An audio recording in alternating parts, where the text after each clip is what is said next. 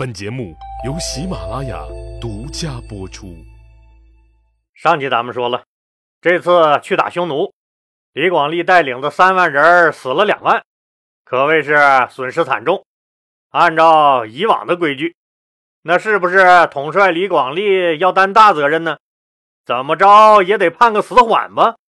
可能你要问了，老李，老李，那啥叫个死缓呢？这是人家汉武帝刘彻脑洞大开的搞钱办法。老李前面不是讲过吗？就是把犯了大错误的人判处死刑，但不直接咔嚓喽，给你缓个三五天再砍你的脑袋。那为啥呀？这三五天就是给你家属筹钱来赎人的时间，这就得拼人品了。你们说那是不是？平时你要对你老婆不好，那你完了。有可能老婆这时候就不把家里的钱拿出来赎你，而是琢磨着你死后人家赶紧去找下家。你说你惨不惨？平时公母两个感情好的，老婆都拿着钱哭哭啼啼来领人。刘皇帝那也公平，收了钱那立马就放人。可这李广利那名声那实在是太臭，刘皇帝还真就怕没人来赎他。这人以后还有用，所以连假装砍头的过场也没敢走，骂两句拉倒。可是因为李广利的这次出征匈奴，引出了全宇宙的第二大倒霉蛋儿。这个倒霉蛋儿出自倒霉世家，他家倒霉那是有优良传统的。通过他，又引出了全世界第一大倒霉蛋儿。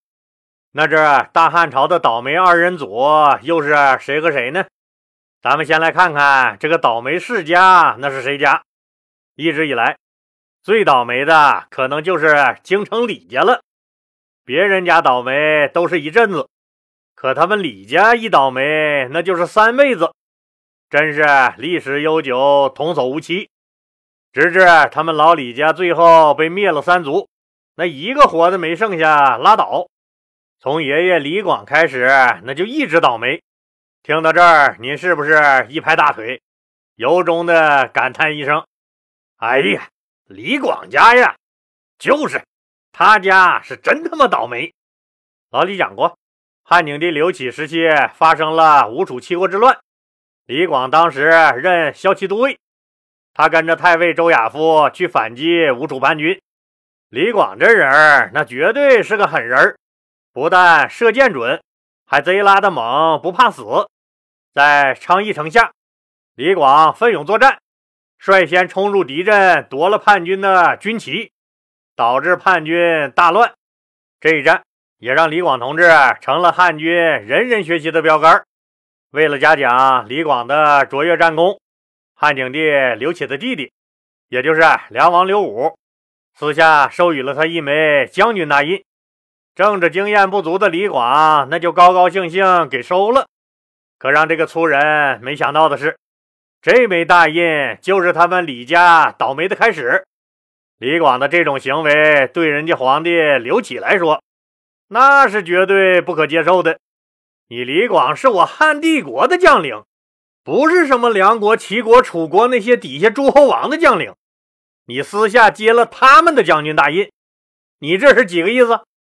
汉景帝刘启觉得这就是一种僭越行为，也就是刘皇帝觉得他李广超越了本分，坏了规矩，所以后来疑心很重的汉武帝刘彻上台以后，那因为这件事儿对李广一直心存芥蒂，一直不信任他，所以无论李广如何在边境上替大汉朝砍人，都是于事无补。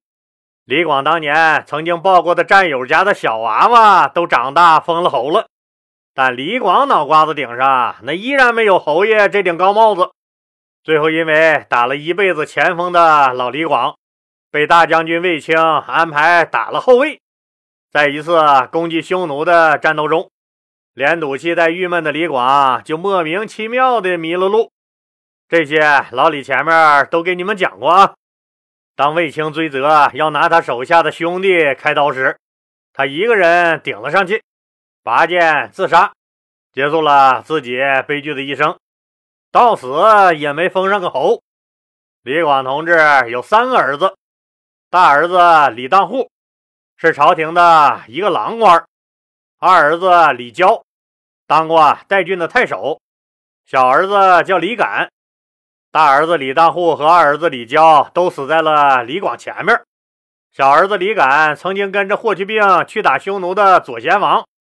李敢那也是个狠人打仗和他老爹那是一个套路，勇往直前，毫不畏惧，直向匈奴的左贤王那就杀了过去。虽然没弄死左贤王，但着实把个匈奴左贤王给吓屁了。李敢杀了好多的匈奴兵。还夺了人家左贤王的帅旗，是不是和他老爹老李广一样，敢单枪匹马去抢人家大旗？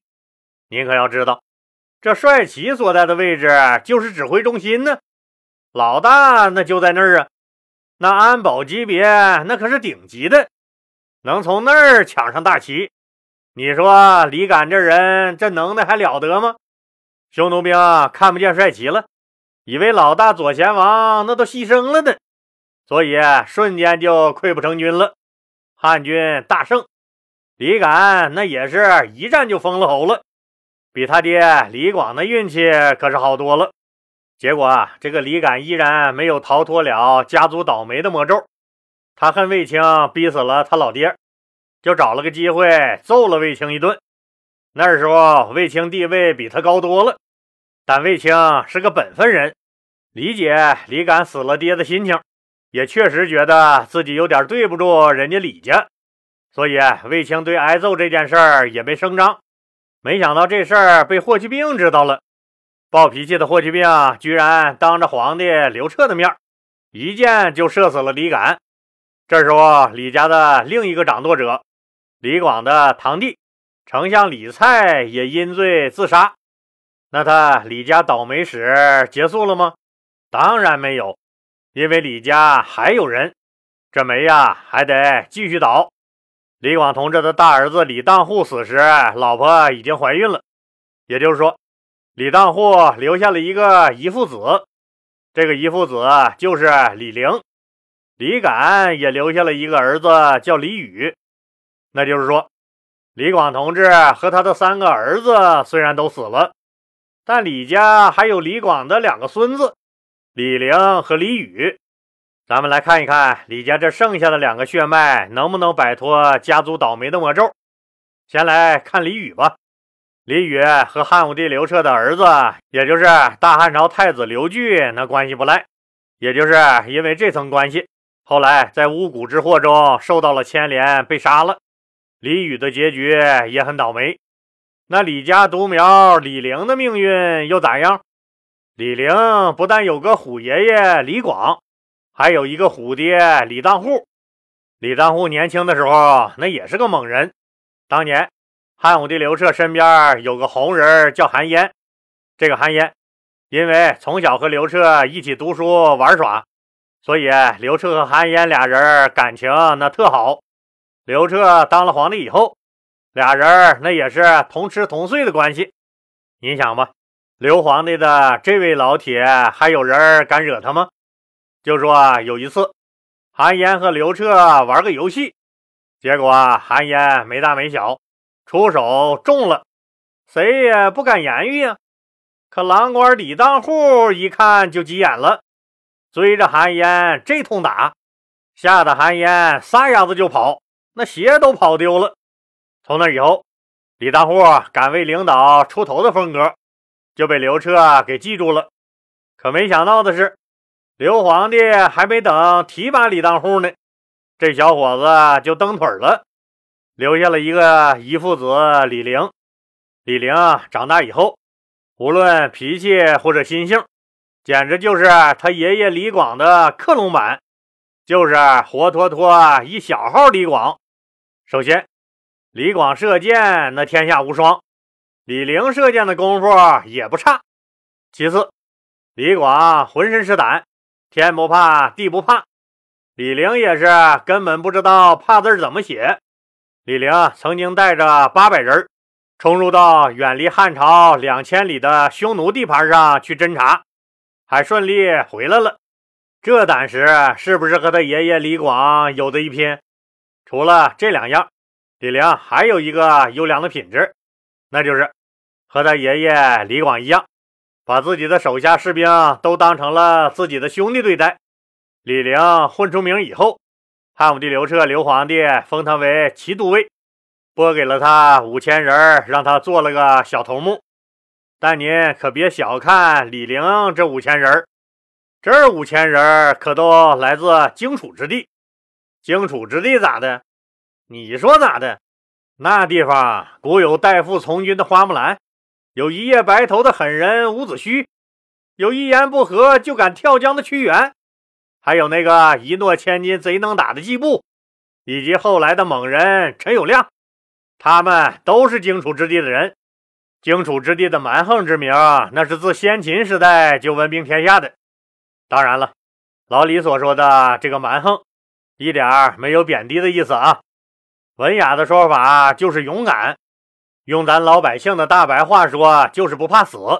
李陵的任务就是率领这五千人驻防在边境的张掖和酒泉，抵御匈奴的进攻。在边境驻防期间，李陵可是一点儿都没闲着。积极训练这五千个不怕死的士兵格斗和射箭。就在上集咱们说的公元前九九年，李广利作为统帅去征匈奴，大败而回。这次刘皇帝本来也安排了李陵跟随着李广利一起出征匈奴。李陵那兴奋极了，讨伐匈奴一直以来是他梦寐以求的事他要出征了，他就要为他爷爷雪耻了。他的内心无比激动了起来，可是，一公布具体任务，李陵就傻眼了。咋的呢？他的任务是后勤保障。从刘皇帝的这次安排来看，后勤保障对战争极为重要，安排李陵负责也没什么不妥。可在李陵的眼睛里，这是一份很扯淡的工作。他等了这么多年。那可不是想躲在后面给你们送泡面、火腿肠、矿泉水啥的，他要上战场，上前线，他要杀敌，跟匈奴面对面硬碰硬。他的理想和他爷爷李广一样，那是要胯下马、掌中枪打前锋的。为了继承祖父的遗志，为了李家祖上无上的荣光，李陵觉得自己很有必要将打前锋进行到底。他有爷爷李广的胆识和才能，更有爷爷的抱负。爷爷当年因为迷失道路，没能碰上匈奴，错过会战而自杀，上天让爷爷屈死。卫青私自改变了爷爷的行军路线，以至于出了问题，这是不公平的。他渴望和匈奴相遇，渴望完成爷爷的夙愿，他要向皇帝证明。要向躺在庐山墓穴里的卫青证明，要向天下所有人证明，他们李家并非懦弱怕敌。如果有机会，他会跟匈奴硬碰硬，拼死一战。其实，李陵之所以不想给李广利做运粮官，还有一个不能说的原因，他实在是看不起李广利，实在是不想在他手底下混。早在当年李广利征大元国的时候。李陵就跟李广利打过交道，李广利两次出征大渊，一次被人家打得满地找牙，惨兮兮的跑了回来；一次以绝对的优势兵力，才换来了个惨胜。看着李广利那没出息、屁正经事儿干不了，就会傻不拉几翻白眼的二哈样，李陵那打心眼里膈应他。所以，与其跟着李广利这个大混子后面当个小混子。还不如另起炉灶，咱自己混出个人样来，那不香吗？可换岗又不是换件衣服那么简单，咋跟领导说呢？李陵想了一晚上，终于有了主意。第二天天一亮，李陵早早就去找了刘皇帝。他跟刘皇帝说：“陛下呀，我那五千人吧。”个个都是武功高强、本领出众的射箭能手，让他们让他们去押运物资、送水送粮，我觉得是是有点可惜了。您看，这样行不？我呢，领着他们直奔栏杆山南面，我把那个方向上的匈奴人拦住打，省得他们匈奴主力部队都去围攻二师将军。我替二师将军从外围分一下流，您看行吗，皇上？李陵嘴里的栏杆山就在今天蒙古国西南西戈壁省境内。刘彻一听，他就笑了。他吃过的盐比面前这个小伙子吃过的米都多。他李陵啥心思？人家刘皇帝心里明镜似的。他知道什么分解匈奴兵力呀？那就是个借口。李陵这就是翅膀硬了，想出去单干了。于是刘彻就笑呵呵地问李陵：“哎，小李，我问你，你得说实话啊，你是不是不想在李将军手下干事啊？”李陵挠挠脑袋：“哎呀，这事儿咋说呢，皇上？”李陵吭哧瘪肚哼唧了半天，也没把话说明白。刘彻那当然清楚。不表明态度，其实也是一种态度。可能你要问了，那不表明态度，那咋是一种态度了？那当然是一种态度了。老李，这么给您举个例子吧，比如说，您是一位男同志，您的夫人和一个陌生人在大街上打起来了，这时候您过来了，您对正揪扯、互相薅头发、扯衣服、骂对方不讲理的两个人说。你俩打你俩的啊！我不发表意见，我不在你俩之间站队，我没啥态度。说完，你就去那边墙角根上吧嗒吧嗒抽烟去了。可你想过没？你的这种所谓没态度，实际上就是一种态度。反正老李觉得你这话说出来，那就是嫌死的慢。不信，等你晚上回家的。你别问老李咋知道，老李才不告诉你这是经过实践检验的呢。通过上面李陵的表现，您看出来了没？李陵这个官二代吧，其实是个挺有个性的二代，就跟前两天刚被什么花清瘟治的封了号的思聪王总比较像。为人做事总是带着一种莫名的吐槽意识的喜感。